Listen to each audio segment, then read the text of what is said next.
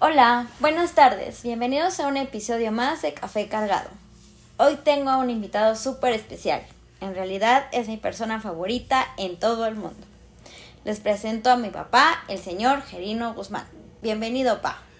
Gracias por la invitación y por estar aquí eh, para la plática sobre el movimiento del 68. Gracias. Bueno, hoy, como dijo mi pa, hablaremos sobre el movimiento estudiantil de 1968 y específicamente del 2 de octubre, que es el final de todo el movimiento que empezó tres meses atrás. Es un tema que desde niña aprendí a escuchar las anécdotas que contaba mi papá y mi tío Milo, que es su hermano, pero más mi papá. Pero qué mejor que él nos cuente su experiencia y sus vivencias. Primero, ¿por qué se empezó el movimiento estudiantil del 68? Bueno, hay una situación que creo que deberíamos de aclarar, eh, donde hay mucha discusión sobre cómo se inició el movimiento del 68. Voy a platicarte tres cosas. ¿sí? La primera, el 22 de julio del 68 hubo una agresión de los porros de la vocacional 2 y la vocacional 5 en la prepa Isaac Choterena, que era una prepa particular incorporada a la UNAM. Eh, ese 22 de julio eh, solamente se dio ese enfrentamiento entre esas dos escuelas.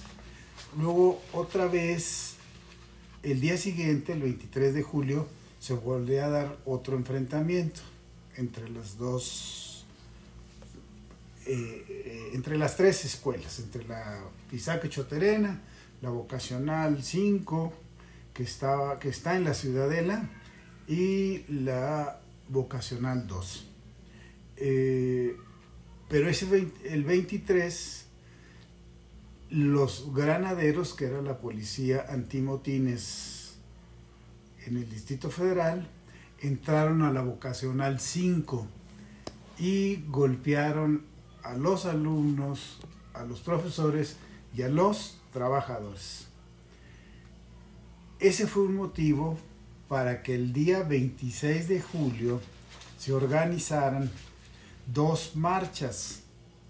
Una marcha que partía del Salto del Agua eh, en San Juan de Letrán rumbo al hemiciclo a Juárez. Y otra marcha que organizaba la Federación Nacional de Estudiantes Técnicos en protesta por la represión o por la agresión de los granaderos a la vocacional 5, que partía de la ciudadela hacia el casco de Santa Tomás, específicamente a un lugar donde estaba la plaza del Carrillón.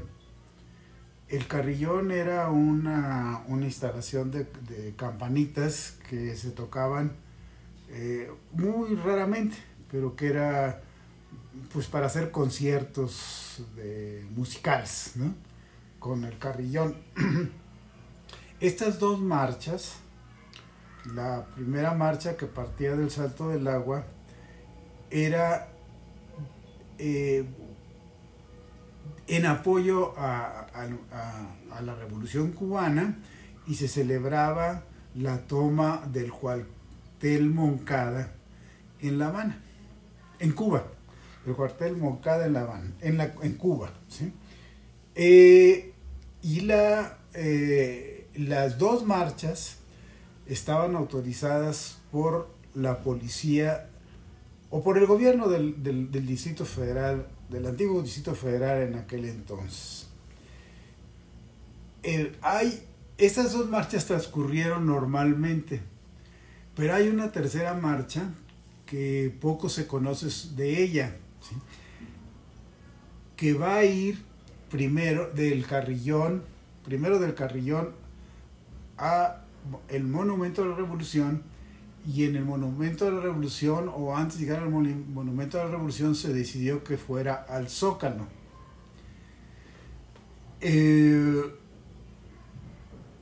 a los alumnos que a los estudiantes que marcharon hacia el Zócalo no se les permitió la entrada y los encajonaron entre 5 de mayo y Madero eh, para que no entraran al Zócalo.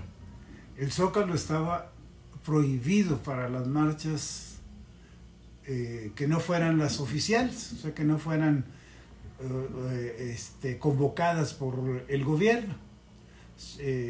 era como un lugar sagrado el Zócalo, no se podían hacer ninguna manifestación que tuviera el menor signo de oposición al gobierno, ya fuera del distrito o del gobierno federal. Posiblemente esa marcha fue la que encendió o la que, al ser reprimidos los estudiantes, fue la que inició el movimiento de 1968, porque las, la marcha que llegaba hasta el hemiciclo Juárez, pues transcurría de forma normal, inclusive ya la policía había anunciado que se terminara, que se dispersara, pero los estudiantes que habían, que habían intentado entrar al Zócalo eh, regresaron hacia la Alameda y ahí informaron sobre la represión. Eh, también una cosa interesante es que en ese eh, era la hora de la salida de los, de los estudiantes de las preparatorias que estaban en el barrio universitario, en San Ildefonso y el licenciado Verdad eh, y los, los, los granaderos las reprimieron. Reprimieron porque ellos no iban a ninguna marcha, simplemente se estaban saliendo de clases.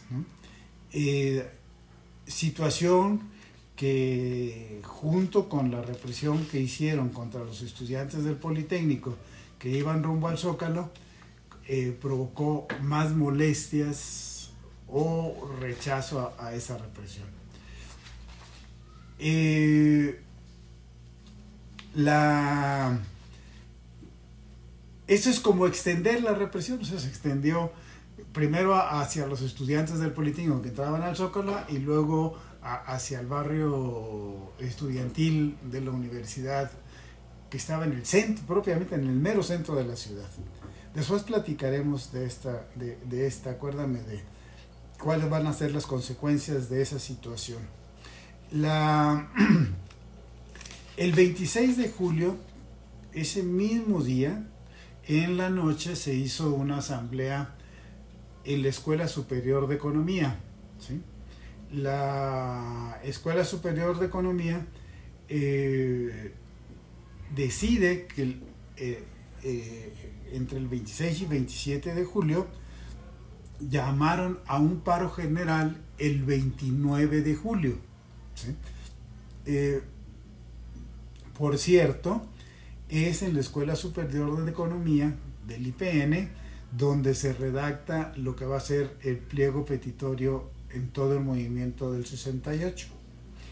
Eh, a, la escuela de, la Escuela de Economía asistieron representantes de la UNAM y de la Escuela Nacional de Maestros, que está eh, eh, muy cerca de la Escuela Superior de Economía, en, en este, en lo que era este o lo que es todavía este, la avenida México-Tacuba. Eh, más adelante se va a formar, se va a constituir eh, eh, el Consejo Nacional de Huelga, donde van a estar representadas todas las escuelas del Politécnico y del UNAM. Incluyendo a, la Escuela Nacional de Maestros Ichapingo, la Escuela de Agricultura que está en Texcoco. Eh, el pliego petitorio va a ser fundamental, porque eso va a permitirle darle coherencia al movimiento, o sea, saber cuáles van a ser las demandas del, del estudiantado o del movimiento estudiantil en general. Eh, hay una primera versión de, esa, de, ese, de ese pliego petitorio. Voy a leerte los, la, la versión final del pliego petitorio. Número uno, libertad de los presos políticos. Número dos, derogación de los artículos 145 y 145 bis del Código Penal Federal, eh, que señalaba o instituía el delito de disolución social y sirvieron, y sirvieron de instrumento jurídico estos dos artículos para la agresión sufrida a los estudiantes. 3. La desaparición del cuerpo de granaderos. 4. La destitución de los jefes policíacos. 5. Indemnización a los familiares de todos los muertos y heridos desde el inicio del conflicto. 6. Deslindamiento de responsabilidades de los funcionarios culpables de los hechos sangrientos en esos días. ¿sí? O sea, los que sucedieron desde el 22 de julio hasta el 26 de julio. ¿sí? Eh, el pliego petitorio eh, no sucedió porque sí, sino que había una lista enorme de agravios que estaban fundados en estos artículos que te acabo de mencionar, en el artículo 145 y 145 bis. A todos los movimientos, este, ya sean movimientos de maestros, de ferrocarrileros, de médicos que hubo entre el 66 y el 68, les fue aplicado, les fueron, eh, fueron sometidos eh, a juicio por estos artículos del Código Penal Federal. El pliego petitorio, entonces, como te vuelvo a decir, fue, digamos, producto de muchos agravios y de muchas este, eh, represiones que hubo no tan solo en, la ciudad, sino también en todo el país. Ahora, eh, el movimiento fundamentalmente se llevó en la Ciudad de México, porque era el lugar de los centros educativos más grandes del país que es la UNAM, el Politécnico, y obviamente también eh, este, escuelas de mucho prestigio, como fue la Escuela Nacional de Maestros, y también eh, la, escuela, la Escuela de Agricultura de Chapingo, que tenía un papel muy importante en todo que tuvo un papel importante en todos los movimientos anteriores a, a 1968. Ok. Y entonces, las fechas significativas este, que podrías destacar del movimiento son esos cinco primeros días y aparte cuáles más. Ah, bueno, las marchas, ¿sí? Las marchas que se dieron este, en la, durante, ya en agosto, ya no en julio, sino en agosto. En agosto eh, una, la primera marcha, que es, que es muy importante, es la que se da eh, el 13 de agosto. Esa marcha sale del casco de Santo Tomás eh, hacia el Zócalo. Es la primera marcha no oficial que entra al Zócalo. ahí se rompe el mito de que ninguna marcha podía, que ninguna marcha que fuera marcha de oposición o de protesta en contra del gobierno entrar al Zócalo. Esa fue la primera marcha.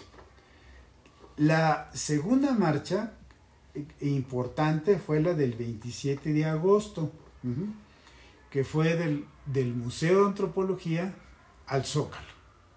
Para algunos esta fue la marcha más grande, porque calcularon que asistieron a esa marcha entre 500 y 600 mil alumnos o estudiantes de todas las escuelas del Distrito Federal, de las escuelas del Politécnico, o sea, marcharon eh, o marchamos en aquel entonces eh, las escuelas del UNAM, eh, las escuelas del UNAM, las escuelas del IPN, y la Escuela Normal Superior, Chapingo y otras escuelas.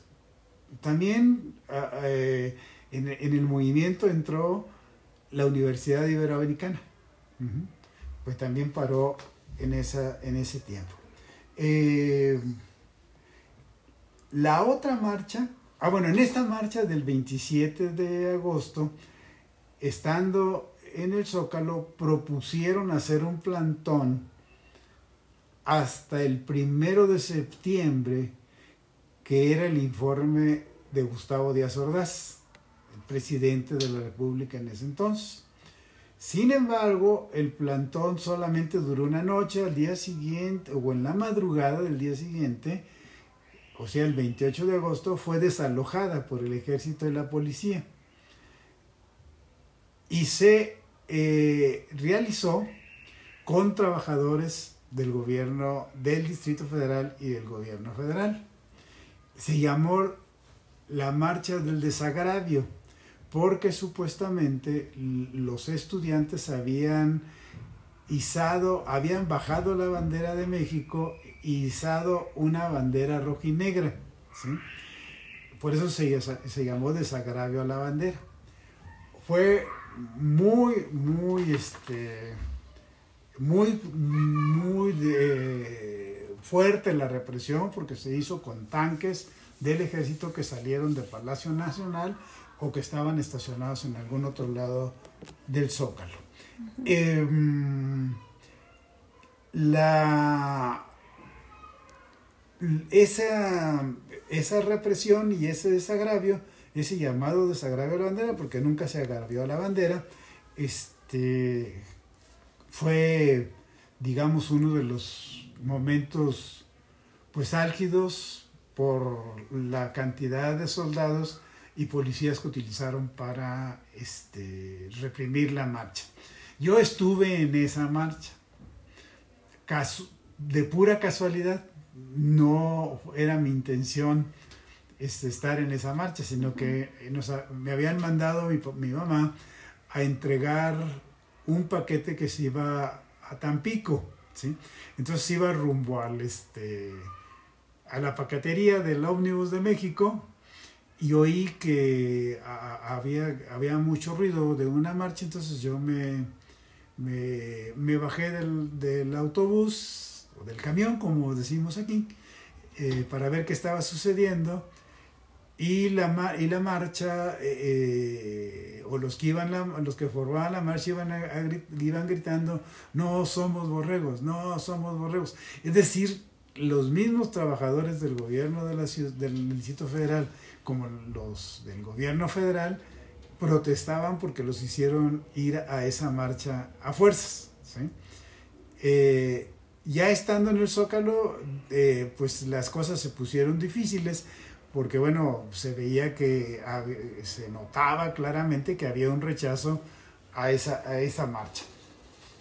La otra marcha que para mí fue muy significativa y muy importante fue la del 13 de septiembre, que fue, por cierto, el de tu cumpleaños. El de mi cumpleaños. Ibas a nacer el 13 de septiembre de un año, de muchos años después. El 13 de septiembre fue la llamada Marcha del Silencio, que para mí fue la marcha más impresionante. Eh, en todas las otras marchas, todos nosotros los estudiantes íbamos gritando abajo gobierno federal, represor, este, mueran los granaderos, etcétera, etcétera. ¿no? Y esa marcha fue absolutamente silenciosa desde el Museo de Antropología hasta el Zócalo. ¿Qué fue impresionante? Bueno, primero el silencio y el segundo la cantidad de gente que se reunió al paso de la marcha. La marcha del, silencio para mí fue la más, la más impresionante, no tan solo por la asistencia eh, eh, en la marcha de estudiantes, eh, sino por eh, la gente que rodeaba o que, o que estaba parada en todo el paseo de la reforma eh, hasta, llegar hasta que llegara al Zócalo. casi de la misma magnitud de la del 27 de agosto, digamos, entre 500 y 600 mil este, estudiantes marchando al Zócalo. ¿sí? Eh, esas yo creo que son las dos, obviamente la, digamos, la fecha más eh, significativa y más importante, porque fue la represión más fuerte, pues es la del 2 de octubre, ¿sí? Y ya más adelante platicaremos alrededor de esa. Eh, entonces, a ver, ¿qué otra cuestión quieres que te platique alrededor de esto? A ver, este, pues, ¿cuáles eran las exigencias del movimiento? Ah, bueno, de las que te dije, las, las, el pliego petitorio. Ajá. ¿Quieres que te lo vuelva a repetir? No, no, no. eran las exigencias del movimiento. Pero no hubo otras más. No, esas eran las más importantes, ¿sí? Ok. Que, eh, que, precisamente las exigencias eh, le daban pues coherencia al movimiento, ¿sí? lo guiaban mm, hacia esa, hacia, la, hacia la solución de ese pliego petitorio. El movimiento pedía que si se hacían eh, pláticas alrededor de la solución del, pliego petitorio fueran públicas. Esa fue la exigencia eh, desde un principio, que fueran públicas, que no fueran secretas, que no fueran en lo oscurito, sino que fueran abiertas, que medio mundo supiera eh, si había una contraparte del gobierno, este, cómo se resolvían esos, esos puntos del pliego petitorio. ¿Y se solucionaron o nunca? No, nunca. Hubo intentos de reuniones previas preparatorias, pero no, nunca eh, se dio solución al pliego petitorio. Este, ¿Cuál crees que haya sido la importancia del movimiento para la democracia de México? Pues yo creo que fue mucha, ¿sí? Eh, en varios aspectos, no tan solo, digamos, para... y, tampoco se dieron de inmediato, ¿no? Eh, porque todavía hubo, después del 68, la represión de 1971, que, fue el, famoso halconazo, ¿sí? Y luego se dio o, digamos algo que Luis Echeverría le llamó la apertura democrática. Pero voy a, voy a platicarte algunos puntos que creo que ahí podemos este, pensar en que el movimiento no fue un movimiento absolutamente derrotado, sino que tuvo sus consecuencias en la vida social y política del país. Una, el la, digamos, el surgimiento de, una, de un periodismo menos oficialista. No digo que, que se acabó el, oficialismo de los periódicos, no, todavía en nuestros días sigue siendo. ¿no? Eh, eh, surgieron otras, otras revistas, otros periódicos. ¿sí? En la gráfica, ¿sí? es decir, en las artes plásticas, en la, gráfica del 68, y después del 68 fue muy importante. En la apertura de nuevas universidades, que eso se da en 1974 con la creación de la UAM y de otras universidades estatales, y el surgimiento del CCH, que, que surgió en 1973 del Colegio de Ciencias y Humanidades, y donde, donde yo trabajé 35 años. Este, la, en el teatro, en el cine, eh, en la llegada de la oposición a la Cámara de Diputados, eh, digamos que poco significativa, pero ya eh, se empezaba a, este, a preparar lo que sería el surgimiento de partidos opositores. Opositores de verdad, porque estaba el PAN, estaba el PPE, el, el, PAN, estaba el Partido Popular Socialista, estaba el PAR, pero surgieron otros partidos.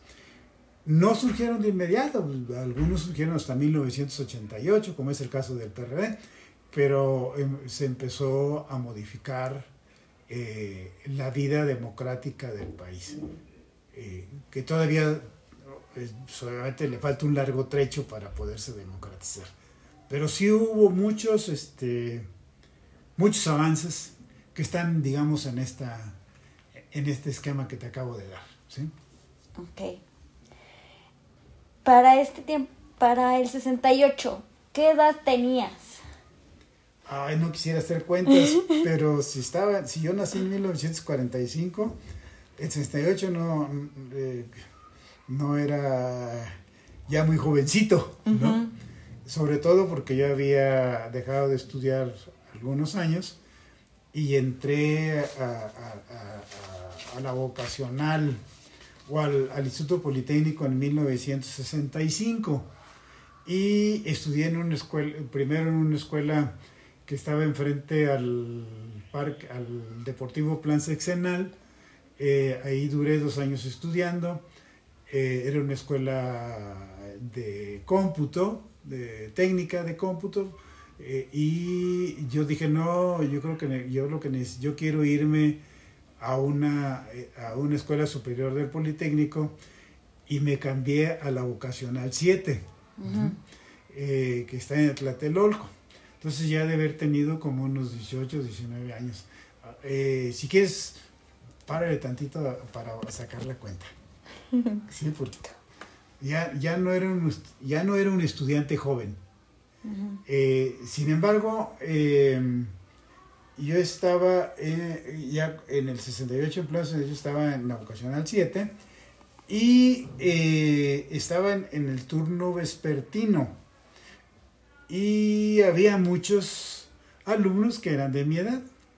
Como era una escuela nueva, entonces los muy jóvenes estaban en, este, en el primer turno y, muchos que ya veníamos rezagados estábamos en el turno vespertino. Ok. ¿Y cómo es que decidiste participar en el movimiento? Bueno, quisiera platicarte una cosa antes. Sí, claro. Porque la, eh, eh, la vocacional 17 estaba en, un, estaba en un lugar muy importante de la ciudad que era Tlatelolco. Exactamente en la Plaza de las Tres Culturas, a un costadito de la Plaza de las Tres Culturas. Eh, las, las, y, le decía, y le decían ciudad Tlatelolco, porque efectivamente era una ciudad. Eh, digamos que la, la, unidad habitacional de Tlatelolco venía desde insurgentes norte eh, y llegaba a, lo que era hoy eh, Cuauhtémoc. Y después era la primera sección, la segunda sección iba de Cuauhtémoc allá a la calle del Lerdo. Y la tercera sección iba de, de, eh, no, la segunda sección iba de, de Cuauhtémoc a, a San Juan de Letrán. Y la tercera sección iba de, este, de San Juan de Letrán a Reforma o la prolongación de Reforma, que, esa prolongación se abrió precisamente por la construcción de Tlatelolco. Eh, eran, digamos, eh, eh, Tlatelolco el símbolo del crecimiento urbano de la ciudad. En Tlatelolco había primarias, secundarias y eh, también había una escuela prevocacional del IPN y la vocacional 7. Hay una, es una cosa curiosa Tlatelolco porque, por ejemplo, fue construida pues en, terrenos de lo que era de los ferrocarriles nacionales. Y Carlos Monsiváis, por, por ejemplo, decía que Tlatelolco era la utopía del México sin vecindades, ¿no? Eh, y se construyó con lo que se llamó eh, en un programa que se llamó la Alianza para el Progreso, donde el financiamiento para construir unidades habitacionales, habitacionales venía fundamentalmente de los Estados Unidos.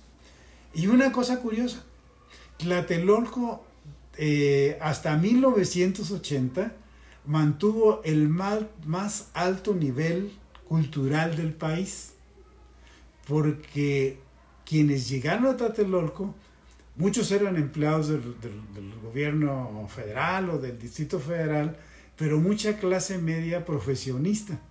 Por eso tenía un alto nivel cultural. Un segundo aspecto, un otro aspecto era que muchos de los que vivían en Tlatelolco ya tenían hijos de, edad para entrar a la vocacional 7. Sin embargo, había de otras colonias que estaban alrededor de Tlatelolco que eran muy significativas en la ciudad, que eran, este, digamos, eh, colonias de clase media, como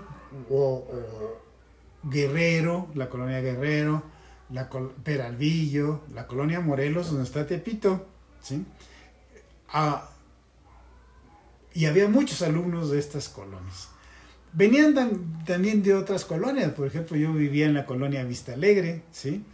Venían también de Linda Vista, ¿sí? O de otras, de Narvarte, etcétera, pero muchos eran de esa, de esa zona de alrededor de Tlatelolco. Eh, Tlatelolco, bueno, pues entonces la vocacional 7 era muy importante, ¿no? Eh, pero además, otra cosa, eh, digamos que hay que destacar que la vocacional 7 era un nuevo modelo educativo en el IPN. Eh, ¿Por qué era un nuevo modelo? Bueno, todas las vocacionales tenían una sola opción. O te ibas a físico-matemáticas, cuando egresabas los alumnos egresados se iban a, todas las ingenierías que había en el Politécnico. La otra era médico-biológicas. Al egresar se iban a la Escuela Rural de Medicina, antes de que fuera Escuela Superior de Medicina, se iban a la Escuela Nacional de Ciencias Biológicas o a la Escuela Nacional de Homeopatía. Eh, digamos que eran las tres opciones. Pero en la vocacional estaban las tres opciones cuando egresa, ya en primer año, una vez terminado el primer año, tú podías seleccionar a dónde te ibas. Claro, tenías que estudiar la, digamos, si ibas a médico biológica, desde un principio tenías que, ir encaminado a esa, a, esa, a esas carreras. Y si, y si ibas físico-matemáticas, te ibas este, también a todas las carreras de ingeniería. Lo mismo que de ciencias sociales.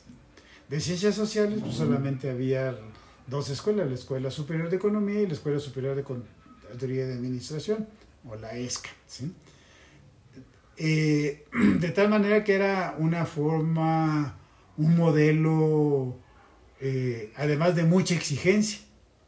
Eh, el turno matutino entraban a las 7 y salían a las 3 de la tarde, y el turno vespertino Entrábamos a las 3 y salíamos a las 10 de la noche. Y teníamos clases de lunes a sábado. Eh, por eso, por e, y bueno, ese hecho hacía que en todas las escuelas habíamos egresados de la vocacional 7. En todas las escuelas del poli habíamos egresados de la vocacional 7.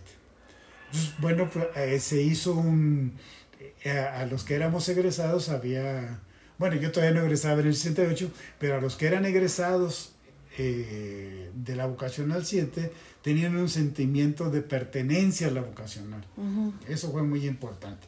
Eh, la, la, vocacional fue, digamos, tomada por los granaderos y, ya, y luego, por el, luego por el ejército, luego uno otra vez por los granaderos y ya no fue de vuelta al Instituto Politécnico Nacional.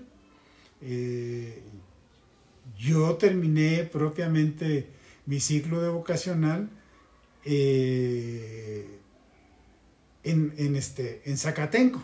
Ahí fue donde me entregaron los papeles de término de vocación. Después de Tlatelolco se fue a Zacatenco, luego se fue a Cuatro Caminos y después la trasladaron a, este, acerca de una cárcel. En Santa Marta Catitla.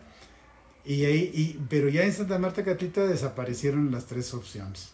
Ya solamente era físico-matemáticas. Es, digamos, eh, era una escuela muy bonita, era un edificio muy bonito que tenía todas las instalaciones de lo más moderno que había en aquel entonces. La vocacional 7 duró muy pocos años porque se inició en 1963 se inauguró oficialmente en 1964 y la cerraron en 1968, en el lugar donde estaba, ¿sí? aunque sigue permaneciendo como vocacional 7. Y entonces, ¿cuál, cómo es que... ¿Cómo fue que yo participé? ¿Cómo fue que yo participé? Bueno, la vocacional 7, este era una vocacional muy politizada. Ya había participado en algunos otros movimientos. El movimiento más, eh, digamos, que yo recuerdo muy bien eh, fue el de 1967, una huelga en apoyo a, a la Escuela de Agricultura Hermanos Escobar que estaba en Chihuahua si no mal recuerdo, en Ciudad Juárez. La querían este, cerrar. Entonces todas las escuelas de agricultura del país, que no han de haber sido muchas, no tengo con dato con presión, pero por lo menos una era la de Ciudad Juárez, otra era la de la de Coahuila, la Antonio Narro, la otra era la de Champingo, había una me parece que en Tamaulipas, y habría alguna otra que no recuerdo, eh, entraron en paro eh, en protesta por la, posible desaparición de la Escuela de Hermanos Escobar y eh, vinieron a la ciudad, al Politécnico en principio, y el Politécnico paró este, unos días en apoyo a la, a la ocasión. Entonces, había una politización importante ¿sí? en, en, la vocacional. Eh, y además, eh, en aquel entonces había organizaciones estudiantiles que se llamaban comités ejecutivos. ¿sí? Eh, y la lucha siempre en esos comités ejecutivos, pues era desprenderse del control de la Federación Nacional de Estudiantes Técnicos, la FENET, que era patrocinada eh, por el gobierno eh, federal, ¿sí? y que estaba, tenía muchos recursos. entonces tenía controladas todas las escuelas técnicas del país y, obviamente y principalmente las escuelas del Politécnico que eran digamos como que la guía importante en la educación tecnológica en México. Eh, entonces, bueno, todas esas experiencias de elegir los comités ejecutivos y estar en contra de la FENET, del, control de, la Federación Nacional de Estudiantes Técnicos sobre los estudiantes del Politécnico, pues nos dio mucha experiencia política.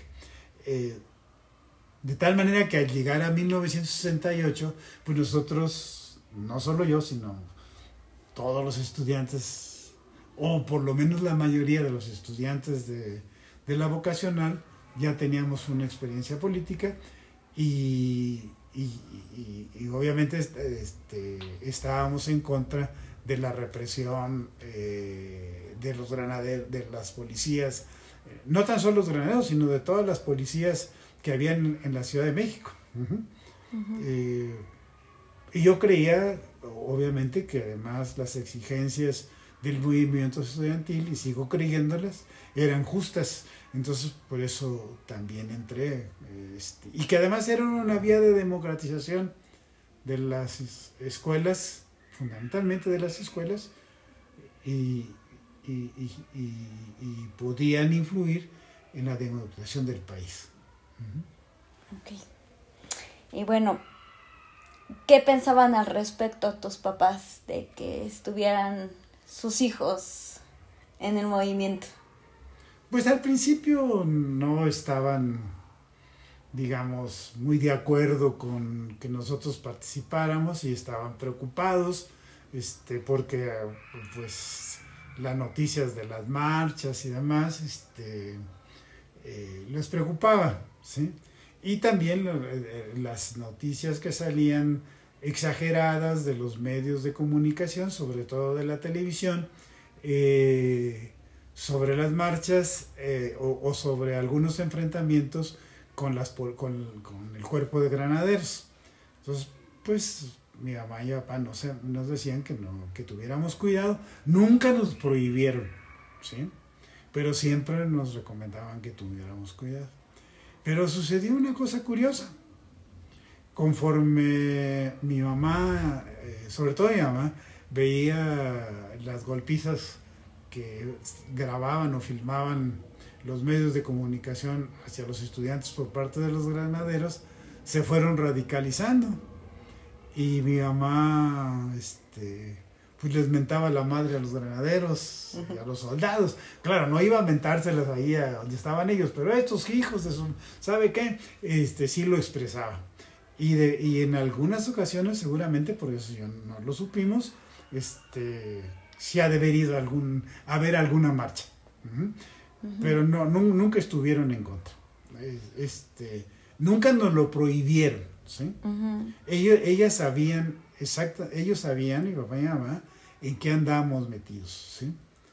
Yo en la vocacional 7 y Milo, mi hermano, en, este, en las asociaciones de médicos residentes porque él estaba eh, eh, haciendo la residencia eh, de médicos de, rotatoria en el Hospital de la Mujer.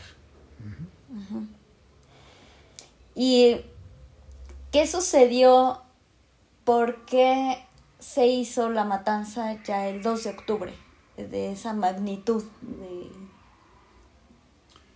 Bueno, yo, el, el movimiento para, para muchos este, eh, iba creciendo. Eh, la, la, eh, el, en, el 2 de octubre era solamente un mitin que se iba a celebrar en la Plaza de las Tres Culturas. O fue un mitin que, que, bueno, no terminó de celebrarse, o sea, fue interrumpido, pero era ya un mitin muy grande, no tan solo de estudiantes.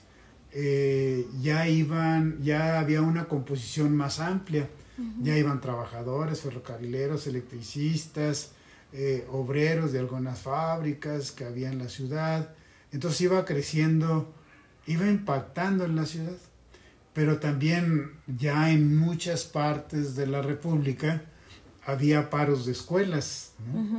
Eh, de, las universidades que existían, que no eran muchas, pero ya había paro, eh, digamos como un paro nacional. No muy extendido, pero había un paro. Digamos, la principal paro de, escuelas era en, la ciudad. Eso, yo creo que les... Dos, yo creo que dos cosas les preocuparon. Es el crecimiento del, del movimiento y dos, la proximidad de los Juegos Olímpicos. Eh, los Juegos Olímpicos iban a inaugurar o se inauguraron el 12 de octubre y la, y, la matazón fue el 2 de octubre, o sea, 10 días antes de que se inauguraran los Juegos Olímpicos. Eh, yo tengo la certeza, la certeza absoluta, de que como el meeting fue anunciado, todas las marchas y mítines eran anunciadas con anticipación, no eran este, secretas. Secretas. Y se discutían en el Consejo Nacional de Huelga los movimientos que se iban a hacer y los mítines y la hora y, en, dónde iban a ser. Entonces se supo con anticipación del mitin del 2, del 2 de octubre y no había habido ninguna marcha desde el 27 de, desde el 13 de septiembre, ¿no? Había habido marchas pequeñas, etcétera, pero digamos las grandes fueron del 13 de, de, septiembre, o a lo mejor se me escapa alguna, pero este hubo mucho tiempo para preparar ese mitin. Eh, en ese, en ese meeting del 2 de octubre pues estaban reunidos todos los líderes estudiantiles en Tlatelolco. Eh, ya habían hecho muchos intentos de, de, apresarlos. El primer intento fue cuando tomaron Ciudad Universitaria, pero este, lograron salir en su mayoría. ¿sí? Eh, entonces, bueno, yo creo que los vieron, visualizaron con mucha claridad que ahí iban a estar todos los líderes del 68 eh, eh, eh, en, el mitin del 2 de octubre en Tlatelolco y además muy concentrados todos en el edificio Chihuahua. te decía que yo tengo la plena claridad que el gobierno federal ya tenía preparado una represión de esas dimensiones. Porque este, pues ya estaba rodeado Tlatelolco desde temprano por el ejército. Eh, yo, digamos, personalmente no, no, me imaginé que pudiera haber, que pudiera darse una situación como esa. Pensábamos que estaba ahí el ejército por cualquier eh, problema que pudiera hacer, surgir, pero no una cosa de esta dimensión o una masacre de esa dimensión. Eh, los motivos, pues yo creo que sintieron que también estaba muy cerca la inauguración, pero una cosa muy, muy interesante, muy importante, todos los, o un número muy importante de periodistas acreditados para los Juegos Olímpicos ya estaban cubriendo las marchas y los mítines del movimiento estudiantil. Si bien es cierto que hacia México estaba hacia adentro, al interior del país, no se sabía mucho porque la prensa tampoco este, daba muchas noticias alrededor del movimiento, al exterior ya sabían del movimiento estudiantil de 68. Porque todos los periodistas, pues, estaban todos los periodistas del mundo, aunque eran periodistas deportivos, pues obviamente eh, muchos fueron a, este, a ver qué, pasaba. Qué pasaba. Había inclusive una periodista muy famosa, que será muy famosa italiana, que se llama Oriana Fayasi, eh, que, este, que estaba en Tlatelolco, ¿sí? Que fue herida en, en Tlatelolco y, este, y que difundió lo de la matazón del 2 de octubre eh, pues entre las cosas que dijo fue que nunca había visto cómo había, eh, se había este, masacrado a personas inertes, desarmadas, en una plaza que estaba llena de estudiantes. Fue aún propiamente una emboscada. De eso tiene responsabilidad el gobierno federal y obviamente el ejército. Evidentemente el ejército. Ahí actuó un, este, un grupo paramilitar, ¿no? Eh, que estaba formado pues por, por, marinos, por soldados, por policías, que se llamaba el batallón Olimpia, ¿sí?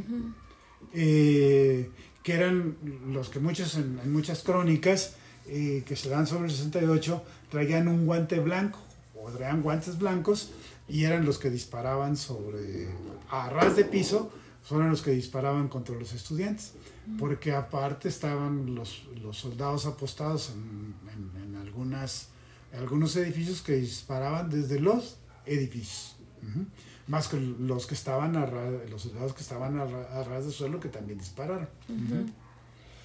¿Y ustedes dónde, dónde se encontraban en el momento de Bueno, eh, yo creo que yo tuve dos momentos ahí en la Plaza de las Tres Culturas. Una antes de que se iniciara el meeting bien, porque llegué temprano a, la plaza. Este, andaba con dos amigas, con Carmen Ruiz Zúñiga, no, con Irma Ruiz Zúñiga y con Carmen. De Carmen no me acuerdo su apellido, pero éramos compañeros de la vocacional y siempre andábamos juntos en todos los mítines, marchas y demás.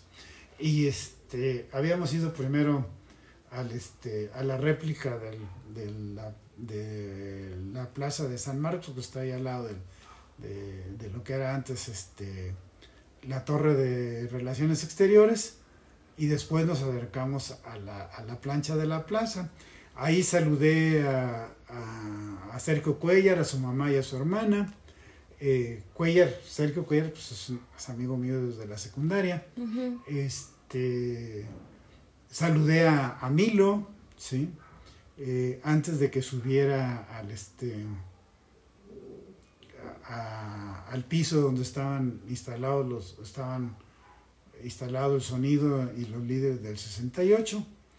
Eh, la verdad es que nunca supe si alcanzó a subir, pero él cuando lo vi me dijo, ya me voy porque voy a estar ahí en el presidium. Eh, pues me encontré muchos amigos. Ese fue un primer momento. El segundo momento fue cuando subimos a tomar fotografías desde el tercer piso del edificio Chihuahua. Y fuimos a tomar fotografías para ver cómo estaban llegando. Este, los contingentes estaban entrando eh, por San Juan de Letrán a un costado de la vocacional, pero también estaban entrando por un costado de la, de, la, iglesita de Santiago Tlatelolco eh, bueno, estaba entrando, digamos que eran, entraban la mayoría por esos dos lugares, pero estaban entrando por todos lados a Tlatelolco. había mucha convocatoria para ir al mitin. Entonces iba a ser un mitin muy nutrido, fue un mitin muy nutrido. Este,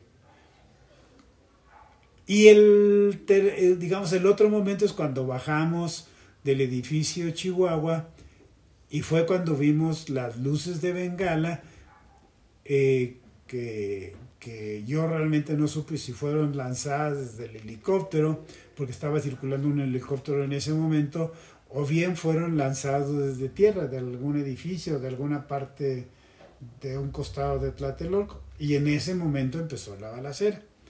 Como nosotros estábamos en la planta de abajo, entonces, este, y empezaron los disparos, eh, empezaron los disparos, los de la, del batallón Olimpia nos disparaban a quemar ropa. ¿sí? Eh, Irma, Carmen y yo corrimos hacia atrás del edificio Chihuahua y nos refugiamos en el, edificio Chiapas. El edificio Chihuahua es de los edificios más altos y el edificio Chiapas son edificios chaparritos de tres pisos, que de tres o cuatro pisos que hay en Tlatelolco. Este, ahí nos refugiamos, nos abrió la puerta nos abrieron la puerta en un departamento y ahí estuvimos hasta como a las 8 de la noche, 8 y media de la noche. Eh, ni ellas ni yo supimos qué sucedió en la plaza, porque ya no, pues salimos corriendo en la balacera, tratando de salvarnos. Eh, hasta el otro día, bueno, toda, toda esa noche estuvimos muy preocupados porque no aparecía Milo. Eh, ya en la noche, pues este, estábamos reunidos en la casa. Nosotros vivíamos en San Antonio Abad, ahora donde está ahora el Metro Chabacano. Había un edificio ahí al lado del Metro Chabacano eh, que lo derrumbaron con la construcción del metro. Entonces pues, estábamos preocupados. Y al día siguiente, este, pues fuimos a tratar de informarnos a ver dónde estaba. ¿sí? Eh, teníamos un tío que, que era, estaba casado con una hermana de mamá, con, mi tía Yolanda, que se llamó Diego Solé, y que él tenía algunos contactos con la policía, y entonces nos dijo que... porque no salían listas de detenidos, sin embargo él investigó que Milo estaba preso eh, o detenido, detenido más que preso, en, en, en Lecumberri. ¿sí? Entonces ya bueno, eso nos permitió, digamos, tranquilizarnos sabiendo que estaba vivo, que no estaba ni herido, que estaba bien, sí, que estaba bien. Y mm, mientras, digamos, el día 3, yo recorrí el, día, el 3 de octubre, recorrí varios anfiteatros donde había muchos muertos eh, de bala, este, uno que está en lo que es, este, pues cerca del mercado de, de este, ay, se me olvidó, la lagunilla, que no, recuerdo ahorita qué, delegación era en aquel entonces, eh, ahí había pues por lo menos 30 cadáveres, después fui a, al CEMEFO, y había, ahí había otros, otro tanto de cadáveres, este, fui a otra delegación, a la delegación que está en Cuauhtémoc que Obrero Mundial, y había ahí otro, otra cantidad de, de, en esa en esa búsqueda de saber si estaba Milo, de buscar a Milo, porque bueno, si él había dicho que iba a subir al presidio, pues nosotros esperábamos que fuera un, que, pues, que pudo haber sido un desenlace fatal. Afortunadamente no lo fue, como a los tres días después del 2 de octubre, lo soltaron y llegó a la casa. Este, pues esas fueron, digamos, fue muy impactante, evidentemente, ¿no? Este, ver, fue impactante estar el 2 de octubre en la plaza, ¿no? Y ver cómo disparaban los del batallón Olimpia sobre la multitud. Fue, fue eh, muy interesante que la gente de Tlatelolco nos recibiera o nos escondiera en sus departamentos. ¿sí? Eh, después se, se supo por las crónicas que los soldados y los policías entraban a los departamentos a buscar estudiantes. Eh, inclusive hasta hay una película que se llama Octubre Rojo, que, que, narra esa, esa, este, esa búsqueda por los policías y los soldados en los departamentos de los edificios aledaños a la plaza. Eh, era muy difícil, se oía la balacera y la balacera muy nutrida este, que venía de la plaza, pero ya enterarse de, digamos, fehacientemente o estar ahí presente, pues no se podía. Estaba rodeada por el ejército. Eh, como te digo que entre las 8 y las 9 de la noche nos sacó la señora, como, pues, como todos, digamos, éramos jóvenes, pues nos pudo haber sacado como sus hijos y nos sacó hacia la parte de este de reforma. Este y de ahí pues yo me fui a mi casa. Bueno ya acompañé a Irma eh, acompañé a Irma y a Carmen. Irma vivía muy cerca de Tlatelolco en la colonia Morelos entonces la acompañé a su casa Carmen se quedó en su casa esa noche y de ahí nos, yo ya me fui este rumbo a la casa. ¿sí? Eh, rumbo a la casa, de paso, Sergio Cuellar, su familia vivían en José, en, Manuel Paino, José Cuellar. Eh, no, me, no me acuerdo exactamente la calle. Entonces pasé para ver si estaban bien y estaban bien, pero sí, la, la señora y, y, la hermana de Cuellar estaban bien, pero estaban todas raspadas de la cara, de los brazos porque se tiraron al suelo y además pasaron por encima de ellas, etc. Y muy espantadas. Y luego me fui a la casa para ver si había llegado Milo y, con la noticia de que no, no aparecía. Eso, digamos, fue eh, el 2 de octubre y fue, digamos, por decirlo de esa manera, el, el término del movimiento del 68 porque la represión se extendió varios días, ¿no? En la búsqueda de los líderes y en la búsqueda de estudiantes y demás. Y casi todas las escuelas estaban tomadas, entonces no era, no, pues no había, las escuelas eran los puntos de reunión, entonces no había posibilidades de reunirse en ninguna escuela. Digamos, esa fue un poco el, el 2 de octubre, pues no puedo decirte más porque mm. no, si estuve ahí, no lo, después no vi nada. Y mi tío era líder de del movimiento o era parte de... Pues, eh, pues digamos que era dirigente de médicos, porque él todavía era estudiante, era estudiante de, medicina. Y tenían, este, pues estaban organizados como, como médicos residentes, médicos del internado rotatorio, ¿sí?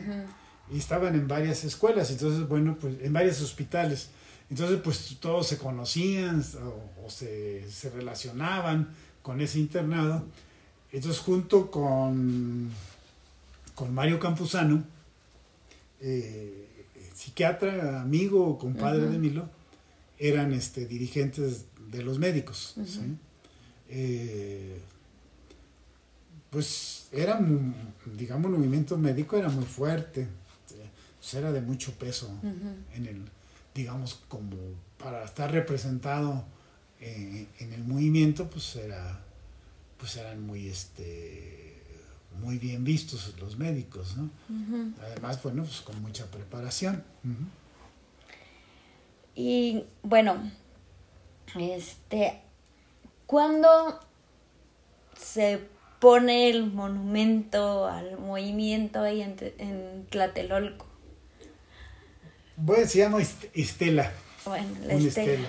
Oh, pues después de muchos años. Creo que ha de haber sido, pues, no tengo, no tengo la, no sé la fecha, sí, no sé la fecha. Pero la Estela debe haber estado como en 1990, alguna cosa así. Sí, o, ya, ya cuando el, el gobierno federal, digamos que no hubo no hubo oposición. No hubo oposición. No, no hubo ninguna restricción para poner. Fue un, un, este, una eh, iniciativa de los líderes del 68, que encabezó, por cierto, un amigo mío que se llamaba Raúl Álvarez Garín, que era el líder de, estudiantil del Politécnico y, entre muchos más, ¿no? Pero digamos que, me acuerdo, pues, fundamentalmente es de Raúl Álvarez, eh, ellos fueron los que promovieron la instalación de una estela con los nombres de los que se había logrado saber que habían muerto ahí en Tlatelolco. Porque pues, se ocultó pues hoy todavía no se sabe con precisión cuántos muertos hubo el 2 de octubre. ¿sí? Porque pues había que esconder este cifras. Cifras y los muertos, ¿no? Sí, yo precisamente hace, yo creo que unos cinco años o más, más como, como seis, fue que... Este, porque fue antes el temblor, fue que este, un día pasando contigo sobre eje central, vimos el museo de Tlatelolco y, me dijiste, ahí hay una foto mía. Y le dije, ¿pero en dónde? ¿No? Y fue cuando vi el ventanal con tu foto que me dijiste, ahí estoy yo. Entonces, cuando fui a una un este recorrido histórico, fue que precisamente de las tres culturas, fue que le dije a la maestra que había una foto tuya ahí y se las enseñé. Estaba cerrado el museo, pero ahí estabas tú. Que actualmente pues quitaron todas las fotos y todo por, por el temblor del 2017 pero pues sí, digamos que la mayoría de las personas, todavía amigos de Petty míos, siempre es así del 2 de octubre, es así de el papá de Ale o el chundo, bueno, Edgar, Larry y todos están así de, no, es que el papá de Betty Ale estuvo en el 68 y así, pero pues la verdad es que sí me siento orgullosa de, de que estuvieras ahí con tus ideales, ¿no? Sí. Y pues, ¿qué les dirías actualmente a los estudiantes este, respecto a al movimiento o al estilo de movimiento del 68? ¿Qué te enseñó? ¿Qué, qué te, ¿Qué me dejó? qué el te dejó el 68? 68? Bueno, pues muchas experiencias personales. ¿no?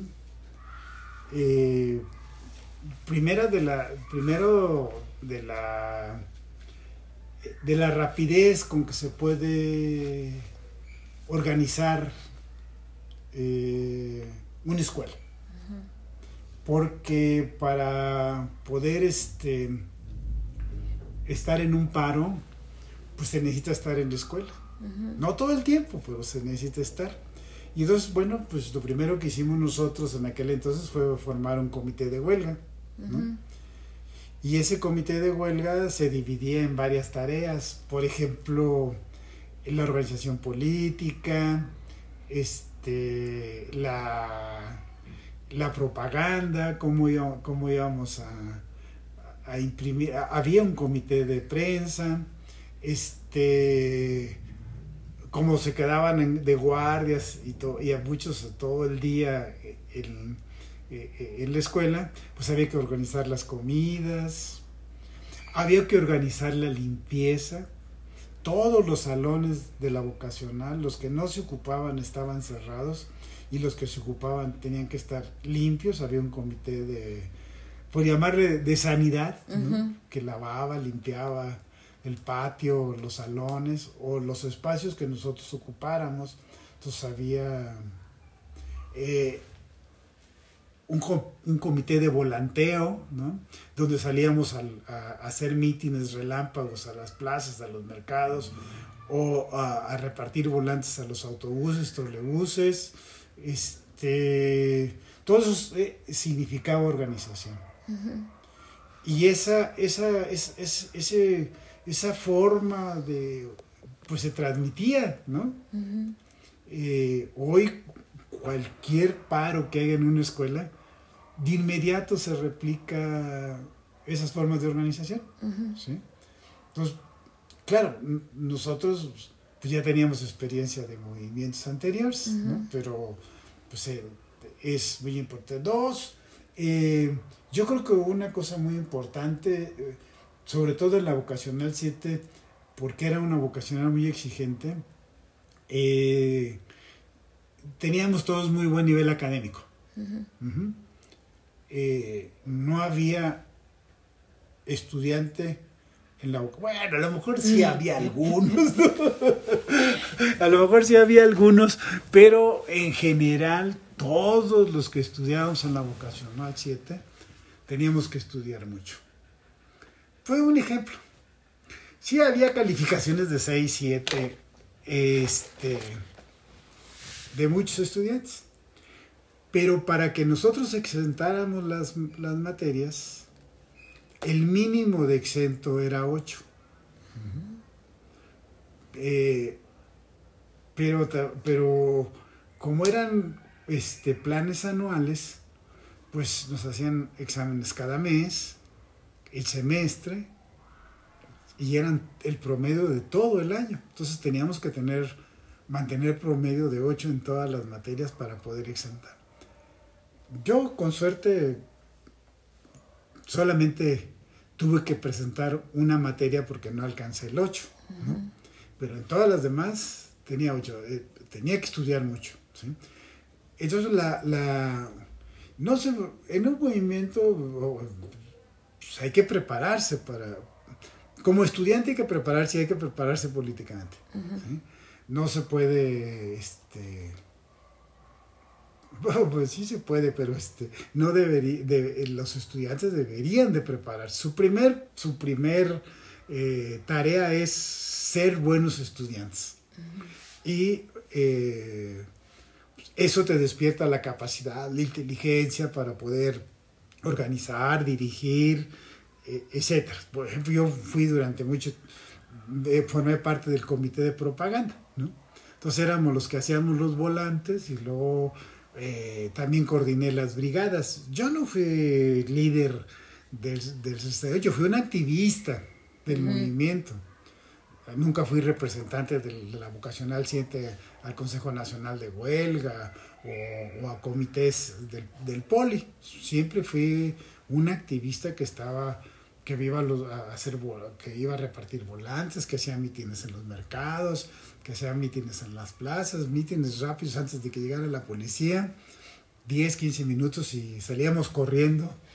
De que, también en los autobuses 5 minutos y nos bajaban. pero bueno, también hay que tomar en cuenta que los, los choferes de los autobuses nos permitían este, que, que, hiciéramos nuestro, que hiciéramos nuestro rollo en los camiones. y, y, si le decíamos, bájanos, bájanos, se paraban y nos bajaban hechos la raya, ¿no? Entonces, bueno, pues este. Para, para entrar, para, para hacer política se necesita prepararse, se necesita estudiar. Y pues yo creo que a todos los estudiantes eh, deberían de hacer eso. Claro, no todos tienen la misma posibilidad, tienen otras Necesidad. preocupaciones, necesidades, etcétera, ni, ni a todos les interesa la política, ¿no? Sí, sí, sí. Entonces, bueno, pues a, los que les interese, que se pongan a estudiar, a leer, a, informarse, para poder dar opiniones eh, certeras, ¿no? O, no tan en la ignorancia. Uh